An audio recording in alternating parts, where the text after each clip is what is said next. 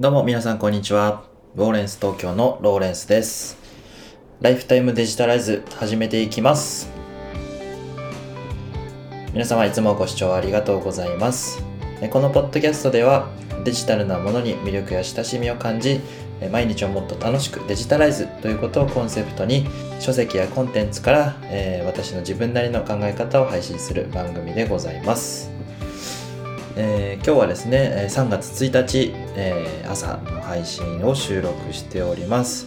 3月始まりましたので、えー今月も目標を立てていきたいと思います、え今月はですね、まあ、2月、え達成できなかったあの毎日2000文字書くっていうことを目標にしてたんですけどちょっと2000文字毎日って結構大変ですよね。まああのこれで目標下げてしまうとどんどん書かなくなってしまいそうなのであの目標を、えー維持しながらえ頑張っていこうと思うんですが、えーそれではですね今日のテーマはですね NFT という、まあ、あのブロックチェーンの技術の話についてあの全く知識なくてもこう身近な例で、えー分かるということをコンセプトにこの NFT ということの技術についてお話ししたいと思います。えまずあの NFT って何ですかっていうようなお話なんですけど Non-Fungible Token っていう、まあ、あの英語の略で、まあ、それもちょっとよくわかんないと思うんですけどあの要はですねあの代替不可能なデジタル上のアイテムのことを指します。だからあのドラクエとかでいうそのこのドラクエの世界観に一つしかないなんか伝説の剣みたいなやつとかあのポケモンでいうこの伝説の、まあ、ポケモンでいうとそう伝説のポケモンとかってありゲームの中で1匹しか出てこないですね、まあ、そういうもののことを言います。であのコインチェックのサイトにですねこう分かりやすい例もあったんですけど例えばお金ですよね。あの A さんが持っているあの1万円と B さんが持っている1万円っていうのは、まあ、同じ価値のものだからこう入れ替えたとしても別にお互い困んないわけですよね。A さんが持ってたものと B さんが持ってたものを入れ替えたとしても同じものだから、まあ、別にいいよみたいな感じですよね。ただこれが、あの金メダル選手のサイン入り T シャツと普通の T シャツがあったとしてで A さんと B さんでその交換しちゃったとしたらいやサイン入り T シャツがいいのであって普通の T シャツじゃダメだよっていうことになるじゃないですか、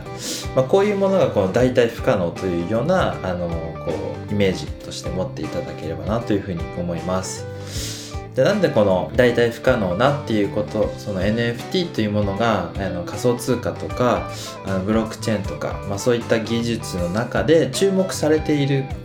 のかっていうことをちょっとお話ししたいと思うんですけど、えーその NFT というものが、あのー今そのゲームの中だけでなく例えばそのアートの世界ですとか、えーとまあ、日常の中で例えばその、えー演劇のチケットをとかの転売を禁止しているものだとか、まあ、そういうものにも使える技術だということで今注目が集まっています。まああのパッと考えてみると例えば転売できないもの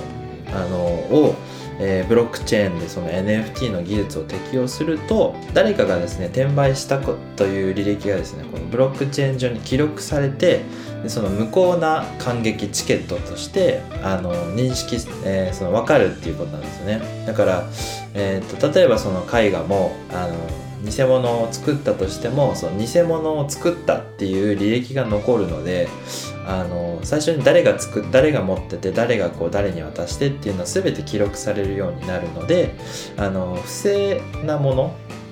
ということが存在できない。そんな技術になってるんですよね。だからこうあの心配しなくてもいいというかだかこう唯一無二だからこそあの価値がこう保てるっていうそんな技術なんですよね。まああの著作権の話とちょっと絡んでくるんですけどあの例えばですねこう書籍とかをデジタルコンテンツとして、販売しましたと。で今で言うとその二次販売ですね。二次販売をしたとして例えばその古本をイメージすると、まあ、デジタルコンテンツちょっと話が分かりにくくてごめんなさい。あの古本を市場が、まあ、デジタル上にあったとしてそこにこう情報を出したと。するとあの二次的に販売してる人がお金を得られるのであってそこで販売した、えー著作著作者っていうのは最初に販売したらもう終わりなんですよね。今までは。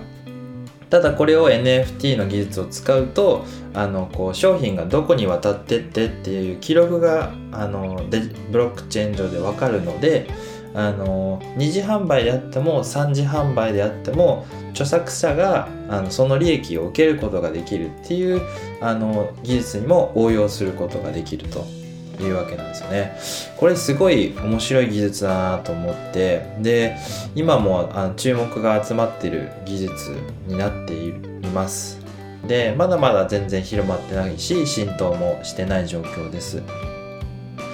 あの今後ですねこういったこう技術があのこう専門的なこうブロックチェーンとかの技術を知らなくてもあのこう利益を享受できることになると思いますのであのこう知らないうちにですねこう NFT っていうものがこう生活の中に入ってきてでいろんなところで活用されるようになるのかなというふうな感じがしています。まあ、これによっていろいろこう原理が守られたりより便利になるのかなというような気がしています。まあ、あのこれから楽しみだなっていうようなお話でした。